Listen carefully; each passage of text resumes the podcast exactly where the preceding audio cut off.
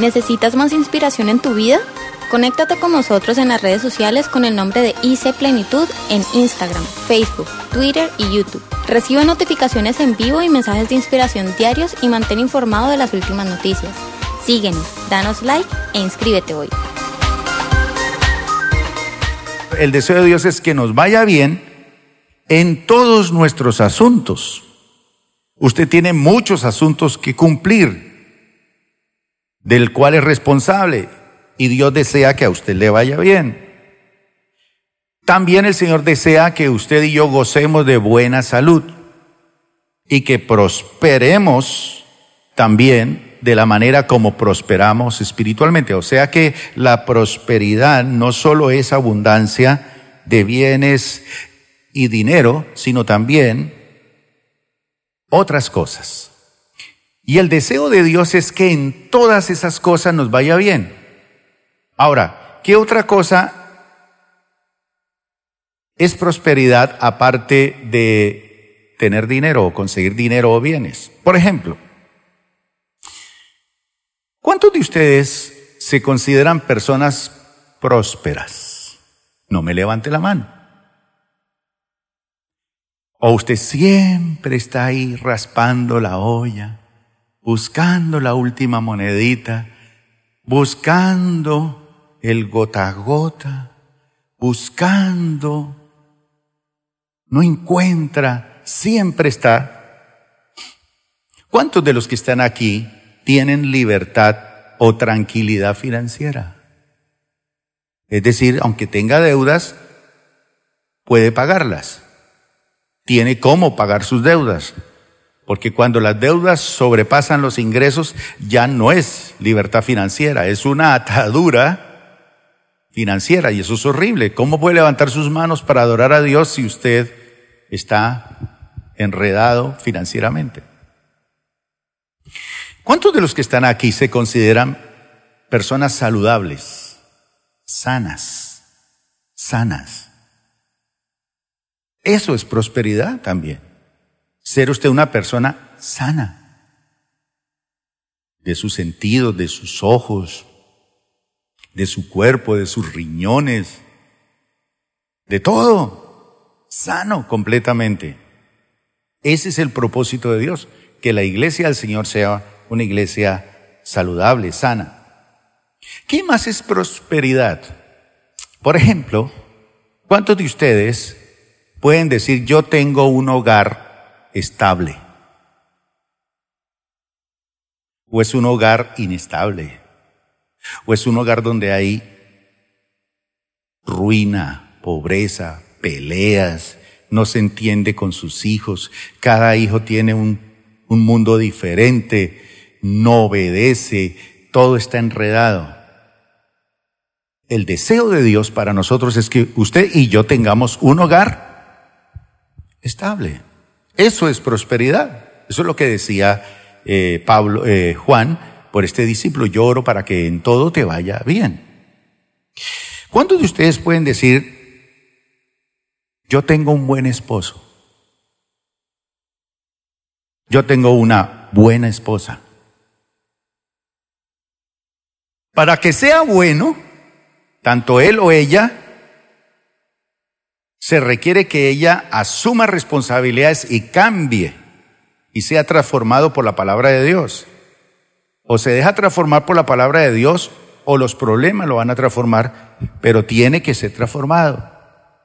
Pero ¿cuántos pueden decir, yo tengo un buen esposo, una buena esposa, unos buenos hijos? Eso es prosperidad. Y eso es mucho más y mejor que tener dinero. ¿Cuántos de ustedes pueden decir, mis hijos son ejemplares? No perfectos. Ellos tendrán que aprender a madurar, pero hijos ejemplares, hijos que no te hacen sufrir, hijos que toman buenas decisiones, hijos que te respetan, hijos que a pesar de que ya tienen edad y a lo mejor son más, saben muchas más cosas que usted, son hijos maravillosos. Eso es lo que Juan está diciendo. Eso es prosperidad, hijos ejemplares.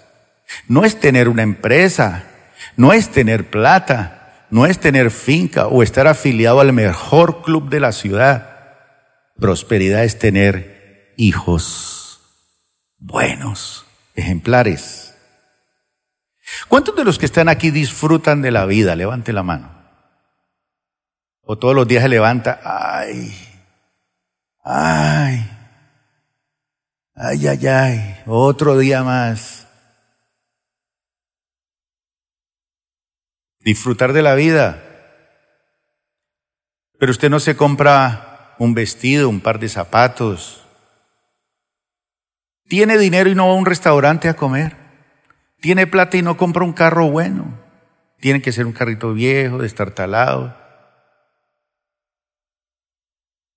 No disfruta la vida. No va a unas vacaciones, no va, no disfruta. Eso es prosperidad, disfrutar la vida. ¿Cuántos aquí gustan de su trabajo? ¿Qué hacen? Levante la mano a ver, ¿qué gustan? Que hay personas que yo hago esto, pero esto no me gusta. Gustan de su trabajo, me gusta mi trabajo. Y cada día el Señor me da sabiduría para mejorarlo, hacerlo crecer, hacerlo... Por ejemplo, ¿cuántos de los que están aquí están realizados como personas? Levante la mano. Ya, la mayoría no. No están realizados. Jesús a los 12 años ya la tenía clara. Y aquí hay personas de 60, 70 años que dicen, yo no sé cuál es el propósito de Dios para mi vida. ¿No saben? No se sienten realizados. Tengo esposa, tengo hijos, tengo negocio, tengo, pero no me siento realizado. Esa es la oración de Juan, que seas próspero. No solamente que disfrutes la vida, sino que también disfrutes de tu realización como persona. ¿Cuántos aquí tienen paz.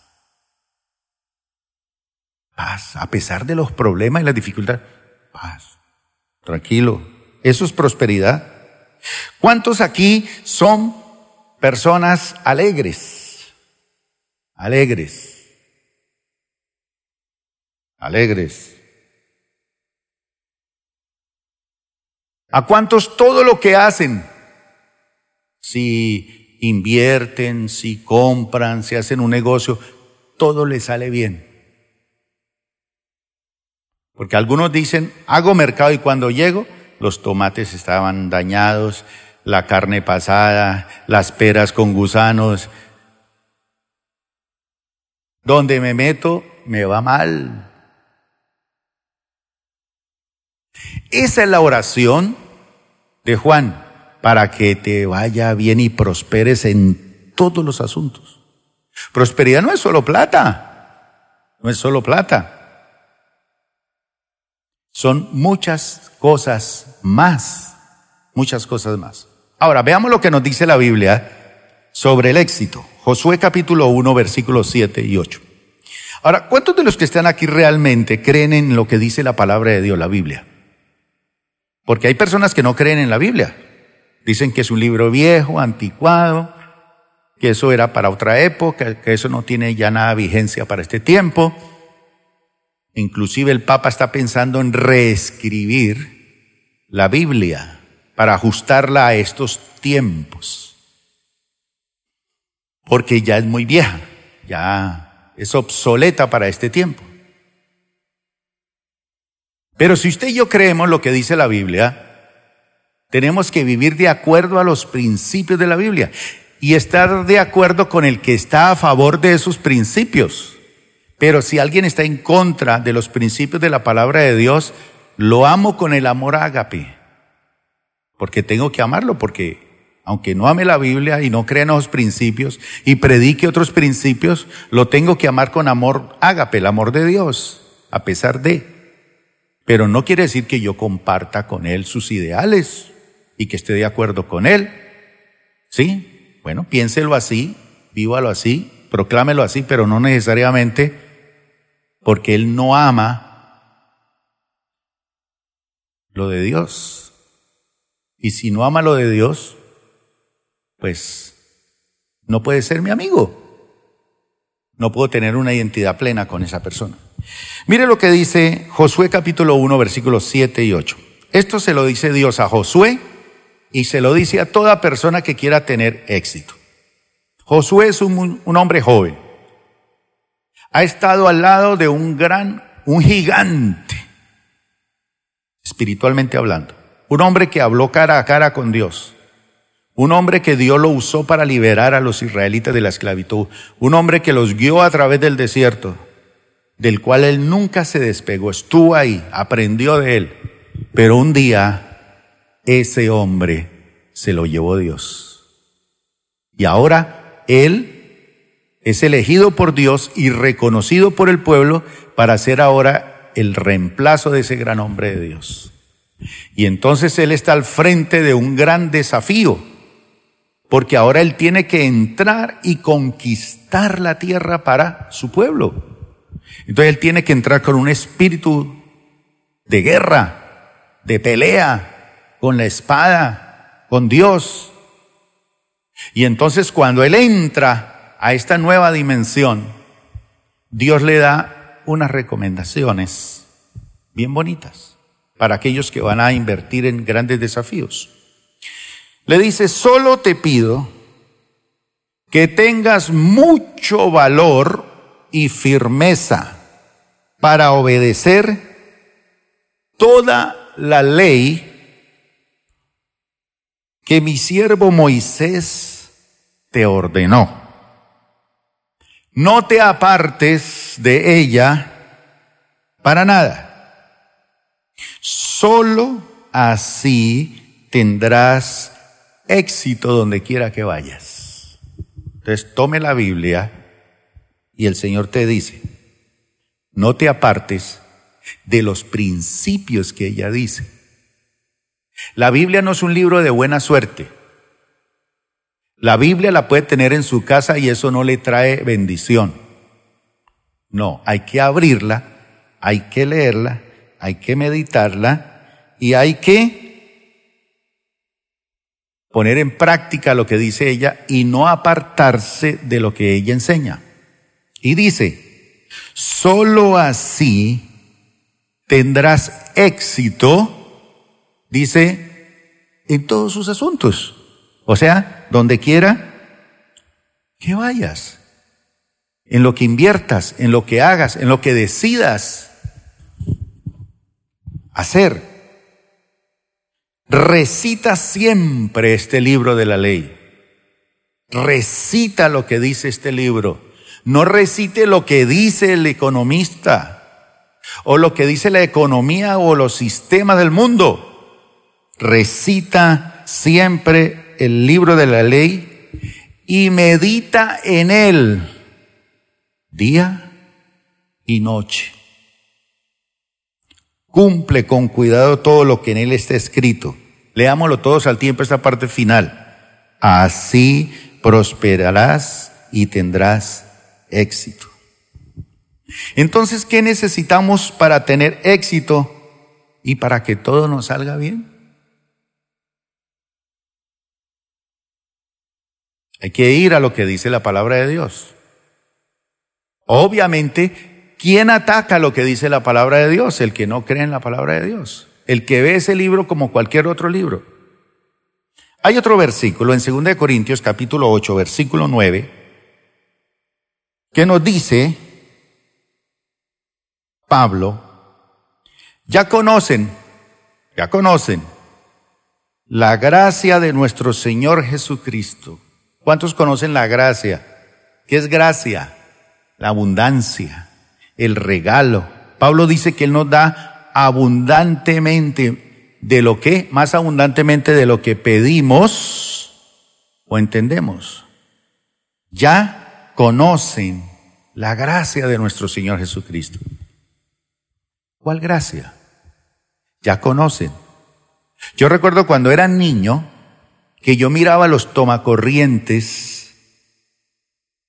y a mí me, cautivaba mucho que cuando conectaban algo allí, se prendía el bombillo. Y yo era un niño, muy pequeño. Pero yo pensaba, ¿por qué todo lo que entra ahí se, se prende o si es un radio suena? Hay un secreto allí.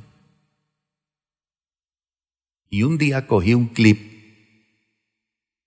y lo metí a ver qué. Y ya se imaginan lo que pudo pasar. Y a partir de ahí conocí el poder de la corriente, de la energía. Y yo, ¡guau! ¿Qué es esto? Y ya conocí. Y dicen por ahí los pensadores que a un perro no lo capan dos veces. Cuando lo capan la primera vez, vaya, cójalo por segunda vez. Venga, venga, venga. Ese perro coge por desea y no se deja.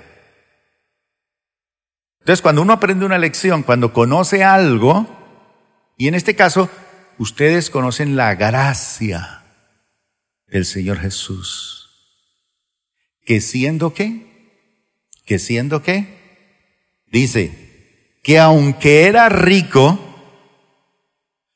por causa de ustedes, mire al que está ahí a su lado, dígale, por causa de usted.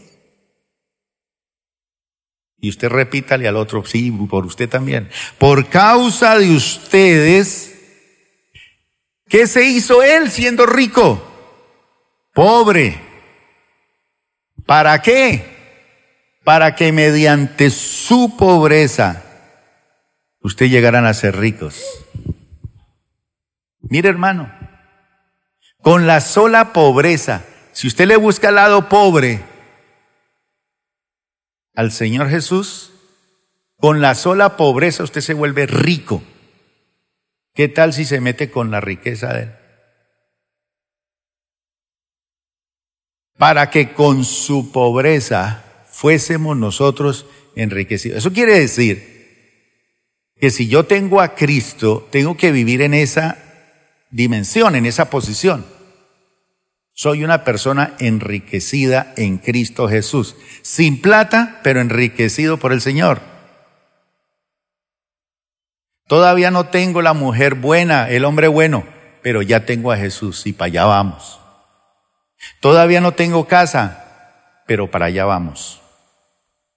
Todavía no tengo esto, pero el Señor me ha llamado a ser un hombre y una mujer en bendición próspero en todas las cosas, en todos los asuntos. Ahora fíjese que aquí también hay otro versículo en Crónicas 29:12 que nos enseña de quién procede y de quién es la riqueza. ¿Dónde la consigue uno? A un señor por allá de una ciudad le dijeron que en Cali se conseguía la plata en la calle.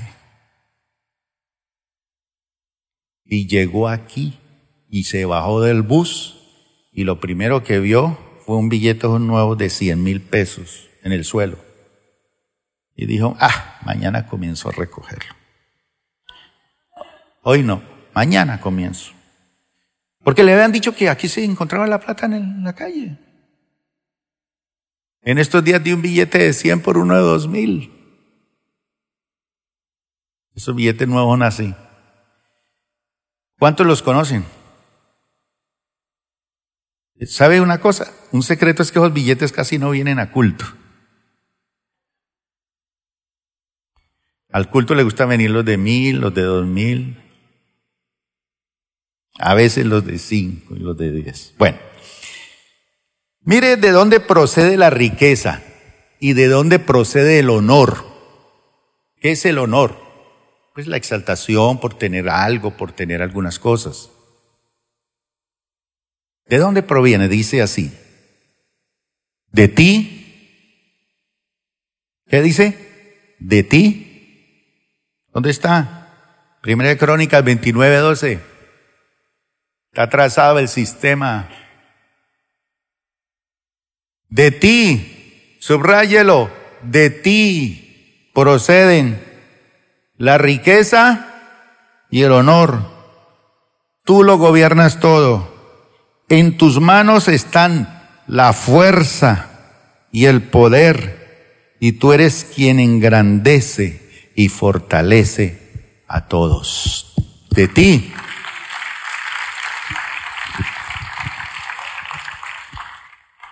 Entonces, ¿a dónde tenemos que ir si queremos prosperar? A Dios, porque de Él procede la riqueza y el poder para hacer la riqueza el poder para hacer la riqueza. Deuteronomio capítulo 8, versículo 17 y 18, también nos dice, ¿quién da el poder para hacer las riquezas? Entonces, si del Señor proceden, también la palabra nos dice de quién procede o quién da el poder para hacer eso. Deuteronomio 8, 17 y 18 dice, no, ¿saben qué es no? No es no. Cuando a mi nieta le dicen no, no puede ver más televisión, no le gusta. Quiero un dulce, no más, ya fue suficiente por hoy. ¿A quién le gusta que le digan que no? Entonces el Señor nos dice aquí en esta mañana, no se te ocurra pensar esta riqueza es fruto de mi poder y de la fuerza de mis manos. Recuerda al Señor tu Dios porque es Él quien te da el poder para producir esa riqueza. Así ha confirmado hoy el pacto que bajo juramento hizo con tus antepasados. No se te ocurra pensar que es por la fuerza de tus manos. Es Dios quien te da el poder para producir esa riqueza. Ahora, ¿qué sucede con la persona que entiende esto y que le teme al Señor y que dice, bueno, si esto lo dice su palabra, lo acepto? Veamos, por ejemplo, lo que nos dice el Salmo 25, versículo 12 y 13. Dice, ¿quién? ¿Ha oído usted cuando le preguntan eso? ¿Quién? ¿Quién fue? ¿Quién metió el gol? Cuando pasé a predicar aquí iba ganando México 1-0 a Alemania. No sé cómo van ya, pero va ganando México. ¿Quién va ganando? La pregunta aquí es, ¿quién? ¿Quién es el hombre? ¿O quién es la mujer que teme al Señor? Pregunta. Si usted le teme al Señor, no es que le tenga miedo, sino que usted lo ama a Él más que todo lo demás, su pasión, que usted lo respeta, que usted lo reconoce, que usted no toma decisiones sin que Él se lo confirme, que pone al Señor como el, el, el Señor de su hogar. Dice, ¿quién es el hombre que teme al Señor? ¿Quién es el hombre y la mujer que le teme al Señor? El que le teme dice, será instruido, será asesorado, será orientado en el mejor de los caminos. Tendrá una vida placentera y sus descendientes van a heredar ¿qué? La tierra. Es como cuando usted dice, ay, esa casa tan bonita allá en Ciudad Jardín. Ah, qué belleza. Pero el Señor dice que va a permitir que sus hijos la compren y, la, y tomen posesión de ella. No usted, sino uno de sus hijos. Y tus descendientes heredarán la tierra. ¿Creen lo que dice la palabra del Señor? Entonces dice, ¿quién es el hombre que le teme al Señor? ¿Quién es el hombre que pone a Dios por encima de todos los asuntos personales? Ese será instruido, será capacitado, será asesorado. ¿Para qué? para vivir en el mejor de los caminos. Él te va a guiar y te va a asesorar al mejor de los caminos. En el Salmo 34, 9 y 10, a mí me gustan mucho las películas de, de animalitos de la selva. Y a veces invito a mi nieta a ver cómo los cocodrilos se comen los ñu o las cebras. Y entonces, a veces me dice, yo quiero ver una de cocodrilos. Y leones. Dice aquí, teman. ¿Alguien le tiene miedo a algo? Hay que tenerle miedo a ciertas cosas. Dice, teman, teman al Señor. Eso no es tenerle miedo. Temer al Señor es honrarlo, respetarlo, admirarlo, reconocerlo, reverenciarlo, deleitarse con su presencia. No es miedo. Teman al Señor ustedes, sus santos, pues qué? Pues nada de nada, pues nada le falta a los que le temen. Nada les falta. Esa es la promesa del Señor. Los leoncillos se debilitan y tienen hambre, pero a los que buscan al Señor, nada les falta. Y a veces mi nieta me pregunta, ¿y por qué ese león se comió ese leoncito chiquito? No entiende por qué. Y uno se pone como bravo también. Y es la razón. Los leoncillos, ¿qué? Se debilitan entonces se los comen los leones porque viene una nueva generación más fuerte. Se debilitan y caen. Pero los que temen al Señor, ¿qué? Nada les falta. ¿Qué le falta a usted?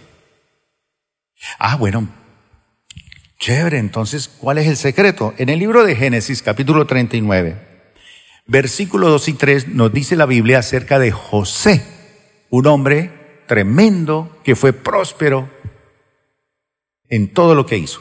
Fue un hombre que realmente todos estos pasajes de la Biblia se hicieron realidad en él. Y nos dice que José era una persona próspera y que en todas las cosas le salían bien. Pero uno se pregunta, ¿y cuál era el secreto de su prosperidad? ¿Cuál era el secreto para que él le fuera bien? Mire lo que dice el verso 2 y 3. Ahora bien, me gusta cómo comienzan los versículos. Ahora bien, está contando historia. Este consiguió esto, esto, esto, esto, esto, llegó a hacer esto y esto y esto, pero ahora bien, una pausa, ahora bien, espérense. ¿Cuál era la clave? El Señor estaba con José. El Señor estaba con José. Esa es la clave de la prosperidad. El Señor está conmigo. Y dice, y las cosas, cuando el Señor está con uno, ¿cómo salen las cosas? Bien, claro que sí. Mientras José vivía en la casa de su patrón egipcio, este su patrón se dio cuenta de que el Señor estaba con José y lo hacía prosperar en todo. ¿Cuál era el secreto? La inteligencia de José, lo sexy de José, la belleza de José, era que el Señor estaba con él. Esa era la clave. Entonces la razón por la cual la mayoría de la gente tiene problemas financieros es porque aceptan el consejo de personas que también están ciegas mentalmente con respecto al dinero. Y están ciegas con respecto a la prosperidad, están ciegas en cuanto a los principios de la palabra de Dios. Pero José, dice la Biblia, el Señor estaba con él. Y cuando el Señor está con uno, no hay ceguera espiritual, hay lucidez, hay orientación. Pero bien, Entonces, ¿por qué no prosperamos? Usted dice, yo voy a la iglesia. Sí, todo eso que dice la Biblia es bonito, pero ¿por qué no prosperan ciertas personas? ¿O por qué yo no prospero? ¿Yo por qué no veo el fluir de Dios en mi economía, en mi hogar, en mis hijos, en mis asuntos? Vamos a ver unas razones. Número uno, no entender por qué Dios desea prosperarnos. Esa es una de las razones por las cuales se impide nuestra prosperidad. No entender el por qué Dios desea prosperarnos. Y Dios quiere prosperarnos. ¿Para qué? Para que nosotros podamos dar y bendecir a otros.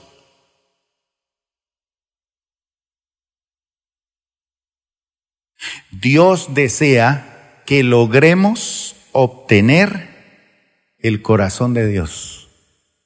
Eso es importante, entender el corazón de Dios. Entonces, si tenemos el corazón de Dios, asunto del corazón para los que estuvimos ahorita en el tercer nivel, si tenemos nosotros el corazón de Dios, esto nos va a motivar a cada uno de nosotros a ser prósperos, ¿Y cuál es el corazón de Dios? Que todas las personas conozcan a Jesús.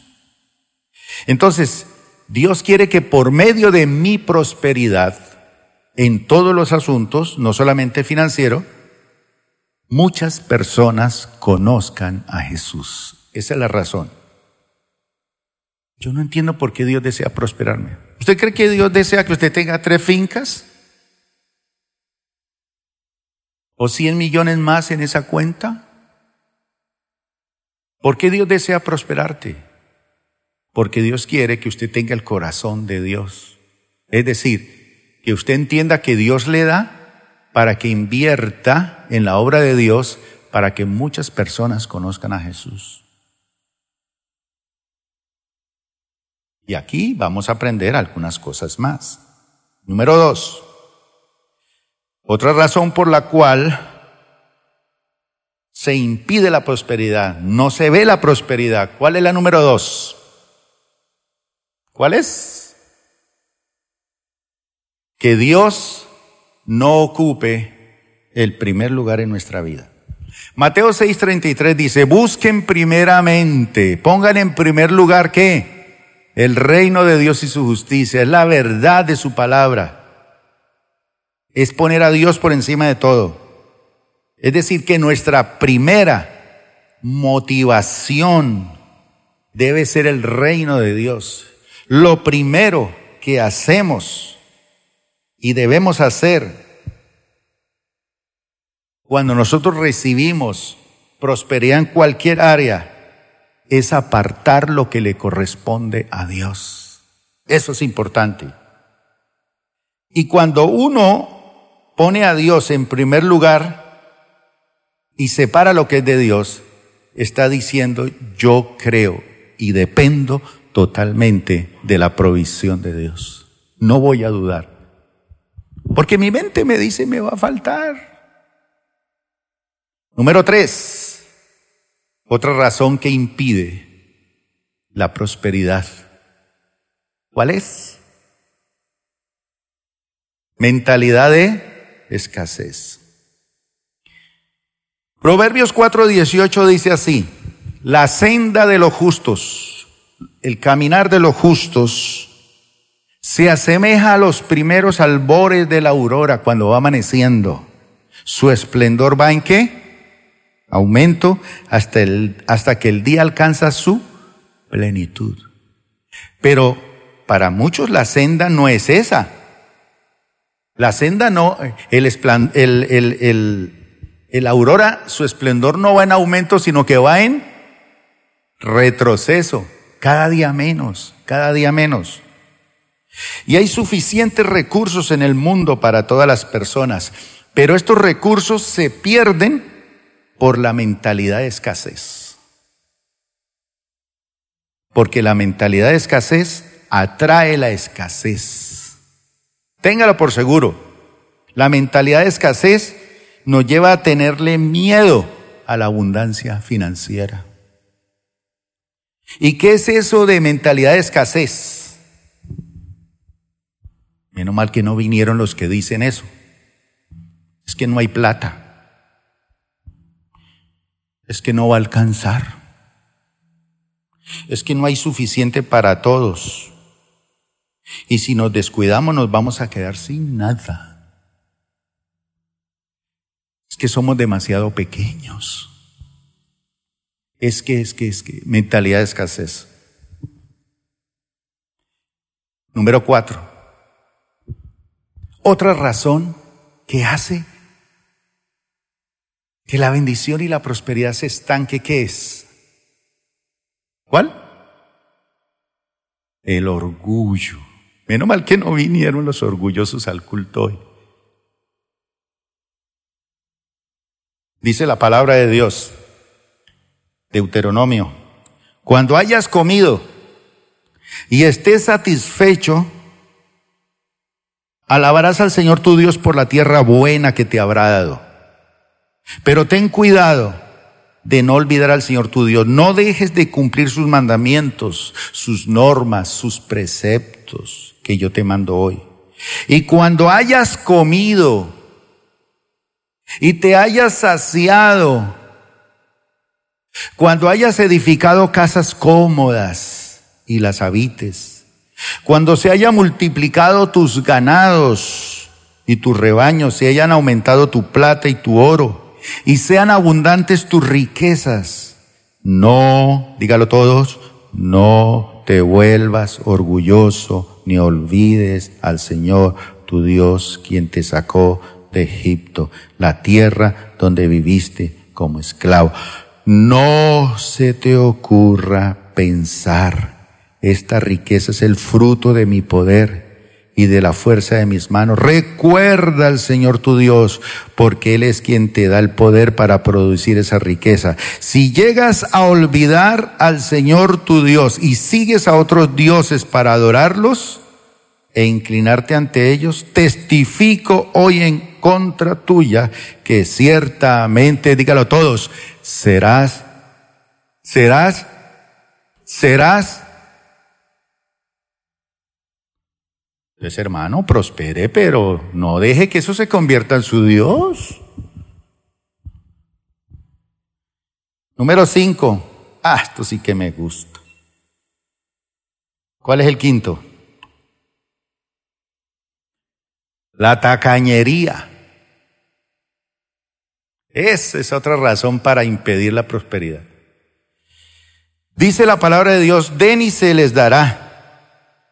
Se les echará en el regazo una medida llena, apretada, sacudida eh, y desbordante, porque con la medida que midan a otros se les medirá a ustedes. Es decir, que el tamaño de nuestra cosecha depende o lo determina la cantidad de semilla que sembramos. Si damos mucho, recibimos en abundancia.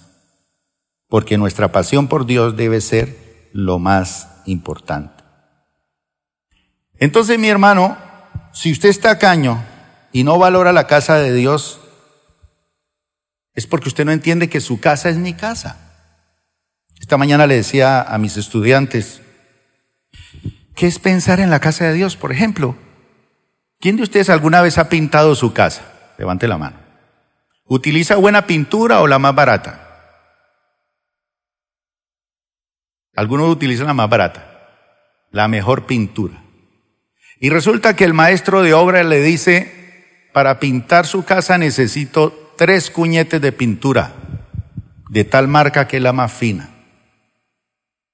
Si usted piensa en la casa del Señor, ¿cuántos cuñetes va a pedir?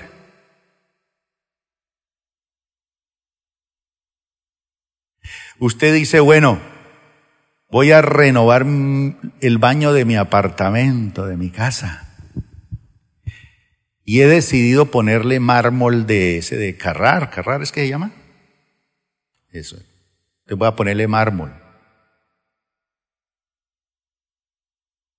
Y el maestro le dice, se le van 20 metros de mármol. Entonces yo pienso, ¿y cuántos metros se irían en el baño de mujeres? Yo quiero comprar, porque me gustaría ver el baño de la casa del Señor con mármol de Carrar. Voy a pedir dos tarros más de pintura para pintar esa pared tan fea que se vea en la iglesia.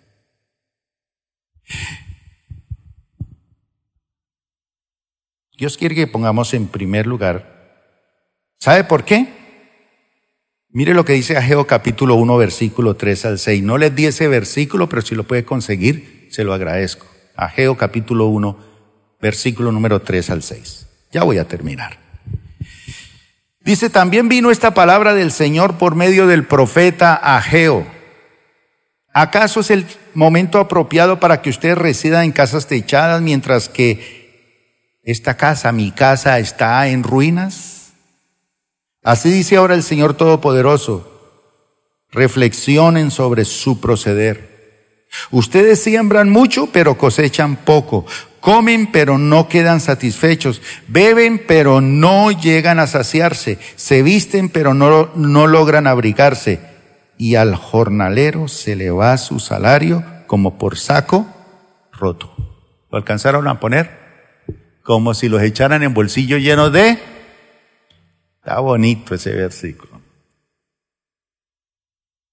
La tacañería con la casa del Señor, con la obra del Señor, eso estanca la bendición. Sexto, según de Tesalonicenses 3.10 dice, el que no quiera trabajar, ¿cuántos quieren almorzar ahorita? Dice la Biblia, el que no trabaje, que no coma. La prosperidad, oigan bien, es un privilegio exclusivo. ¿Cuántos quieren ser prósperos? Aquí levanten la mano. La prosperidad es un privilegio exclusivo, oígalo bien, exclusivo para los que trabajan. Si usted no trabaja, nunca será próspero. Prosperidad es mucho más que tener dinero es tener algo que nos motive a despertarnos temprano. Ah, no tengo trabajo, se levanta a las once. Mamá, ¿qué hubo?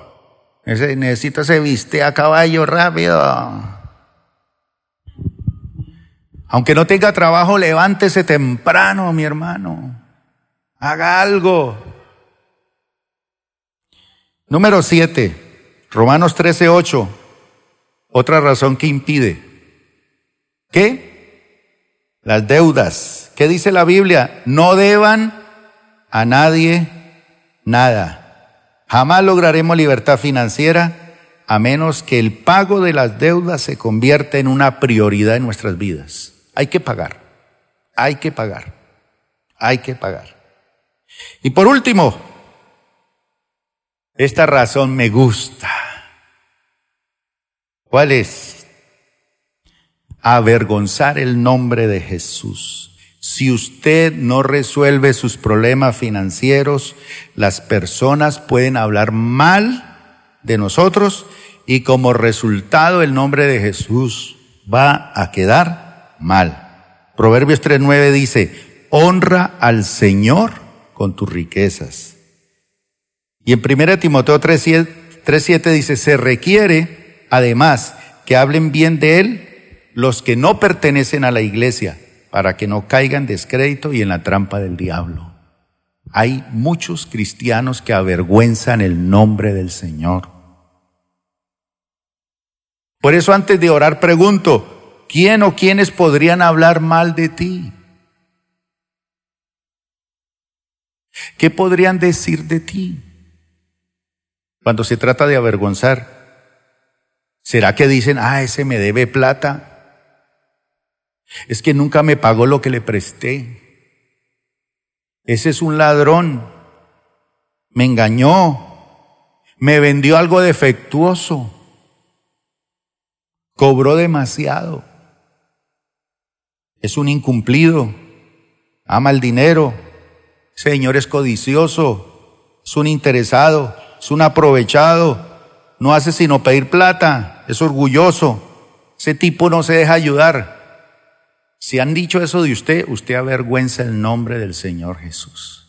Esas son las razones que impiden que usted prospere. Pero Dios si quiere bendecirlo en todo. Vamos a ponernos de pie. Jesús es sanidad extrema para nuestras finanzas. Si Dios quiere bendecirte, bendiga la casa del Señor. Bendiga a aquellos que sirven en la casa del Señor. Sea generoso. Bendito sea el Señor. Si usted necesita sanidad extrema en sus finanzas, venga aquí al frente. Si usted necesita sanidad extrema en algún área, hogar, esposo, esposa, hijo, no sé, en algún área, venga que aquí vamos a orar. Que le vamos a pedir al Señor perdón y Él nos va a sanar. Él no nos va a echar en cara. No nos trajo aquí para vaciarnos esta mañana y mandarnos para allá tristes. No, antes necesita que vaya contento para que vote. Y cuando usted prospere, mi hermano, cuente, testifique. La prosperidad del Señor es un regalo de Dios para nosotros. Hay algunos aquí que dicen, yo necesito tener una buena esposa, un buen esposo, un buen hogar, unos buenos hijos. Yo necesito más que dinero, yo necesito más, más, más, más. Gracias por acompañarnos el día de hoy. Nosotros creemos que Dios quiere hacer más cosas para ti y a través de ti, y nos encantaría saberlo. Si has sido impactado por este ministerio, compártelo en nuestro correo electrónico info.plenitud.org. Otra vez muchas gracias por acompañarnos y esperamos que este mensaje sea de bendición para ti.